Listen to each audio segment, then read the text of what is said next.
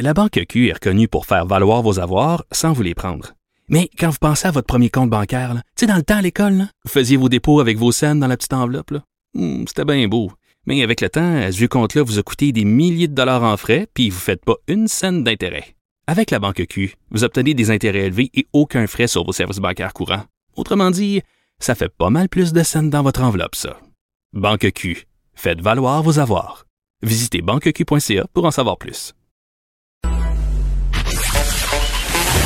Jean-François Barry. Le seul retour qui vous fait sentir en vacances, Même dans le trafic. Cube Radio.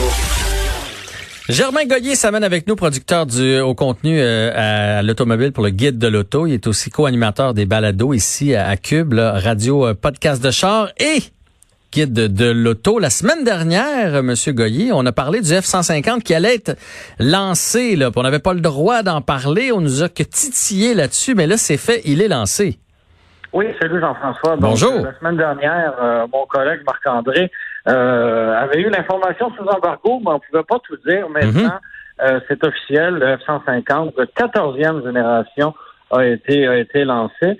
Euh, il est prévu que les premiers, les premiers exemplaires arrivent là, dans les concessionnaires du Québec euh, un peu plus tard cette année, là, plus précisément en novembre. Donc, euh, d'ici là, on va avoir d'autres détails parce que euh, on, ne- on nous a pas tout mentionné euh, du côté de Ford. Oui, on nous a dit qu'il y avait un sixième moteur qui s'ajoutait au moteur actuel, donc une motorisation hybride qu'on retrouve ailleurs dans la gamme, notamment chez chez l'Explorer, mais on n'a pas eu là euh, de spécification en lien avec ce- cette nouvelle motorisation là.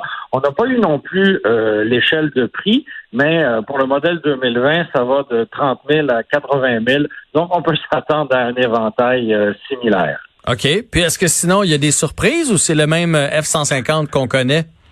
Ben écoute, je te dirais que comme c'est un véhicule, c'est le véhicule le plus vendu au pays, là, donc euh, bon an, malin, il s'en vend 150 000 Quand même. exemplaires. donc euh, oui, on veut continuer d'en vendre autant, mais on veut pas non plus euh, choquer les acheteurs. Donc je te dirais qu'on est assez conservateur euh, euh, en termes de, de, de présentation. C'est sûr qu'on a revampé euh, tout ce qui est la grille, la calandre, tout ça. On a ajouté des lumières. Des lumières à DEL. Bon, euh, c'est- un petit peu plus moderne. On arrive en 2021. Euh, à l'intérieur, on a fait du beau boulot, là, d'après ce qu'on a vu sur les photos, parce que le véhicule, on l'a pas vu, on l'a encore moins conduit. Ouais. Donc, euh, c'est peut-être difficile de se prononcer à cet effet-là. Sinon, il y a une nouvelle, une nouvelle interface euh, du système d'infodivertissement. Donc, on a carrément une tablette de 12 pouces euh, euh, au bout des doigts. Donc, euh, c'est quelque chose quand même. OK. Fait que, bref, c'est surtout dans l'esthétisme, dans le côté pratique, à l'intérieur, mais ça demeure le véhicule qui est si populaire pour pour les gens. Il y en a qui ont ça dans la vie de tous les jours, mais il y a plusieurs travailleurs, les gens de construction, excavation qui se promènent en F-150. Eux autres seront pas déçus. Ils, vont retrouver ce qu'ils aiment. Exactement. Puis on a rajouté des, des, des petits détails là, qui vont assurément être des options très coûteuses.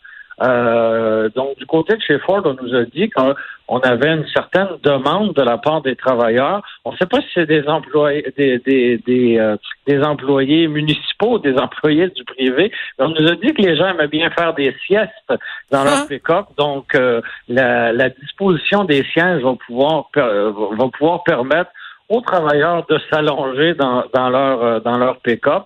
Et euh, on a aussi euh, revu complètement le design de, de la tailgate enfin, ou de, du haillon en français, si on Oui, veut. oui, oui. oui. Donc, euh, on va pouvoir avoir accès. Ça va, ça, ça, ça va quasiment se transformer en un établi complet ou en, en banc de scie, si on veut. Donc, euh, pour ça, c'est assez, assez spécial aussi. Et euh, ben, toujours pour les travailleurs euh, de la construction, il y a une génératrice qu'on va pouvoir euh, commander et qui va se placer dans la dans la boîte, donc pour euh, brancher ou recharger des outils. Encore là, euh, c'est un c'est un très bel atout, mais ça, ça risque d'être une option assez coûteuse, merci. Ouais, sûrement. Ben, les options, c'est c'est souvent comme ça. Changeons complètement de modèle. On passe du F-150. On va parler un, un peu des, des sous-compacts. Oui, exactement. Donc, c'est pas c'est pas un secret pour personne. C'est un segment qui est en réel déclin depuis quelques années. Et euh, ben, il s'est passé beaucoup d'activités cette semaine dans ce segment-là. Donc, dans un premier temps, aux États-Unis, on a appris que Toyota abandonnait la Yaris, qui était depuis depuis peu en fait une Mazda 2. Donc, Mazda fournissait des, des véhicules à Toyota qui, qui eux, finalement, faisaient qu'apposer leur logo sur, sur le devant parce que c'était carrément une Mazda. Et euh, du côté des États-Unis, ils avaient la berline. Nous, euh, au, euh, au, Canada, on avait la, version à Hayon qui est disponible seulement seulement au Québec. Donc, on peut s'imaginer que la Yaris va disparaître au Canada aussi parce qu'on on se retrouverait finalement à ne vendre des Yaris qu'au Québec puisqu'il n'y en a pas ailleurs au Canada. Fait que ça va, ça va partir. On n'a pas eu de confirmation encore, mais en éliminant, en l'éliminant des États-Unis, on s'imagine qu'on va suivre de ce côté-ci. Et euh, il y, y, a Honda aussi qui a dévoilé dans les derniers mois une fuite de nouvelles générations. Et dès, dès, euh, dès son dévoilement, on avait l'impression que euh, on, avait l'impression qu'elle n'allait pas être commercialisée ici parce que justement le marché n'est plus là et effectivement les concessionnaires du Québec n'ont pas reçu de guide de commande pour ce modèle-là 2021. Donc euh, donc voilà, on peut on, peut tirer nos propres conclusions. Le 2020 sera la dernière année pour pour la Honda Fit. Donc il va rester finalement la Mitsubishi Mirage, qui, elle, est complètement redessinée pour 2021 si on lit le communiqué de presse de Mitsubishi. Il va rester la Spark qui vit euh, sur du temps emprunté, si tu veux mon avis. Et euh, évidemment, bon, il y a, y, a, y a Nissan qui revient avec la Versa un choix, un choix audacieux. Et euh, il reste le duo de coréennes, euh, Hyundai Accent et, et, Kia Rio.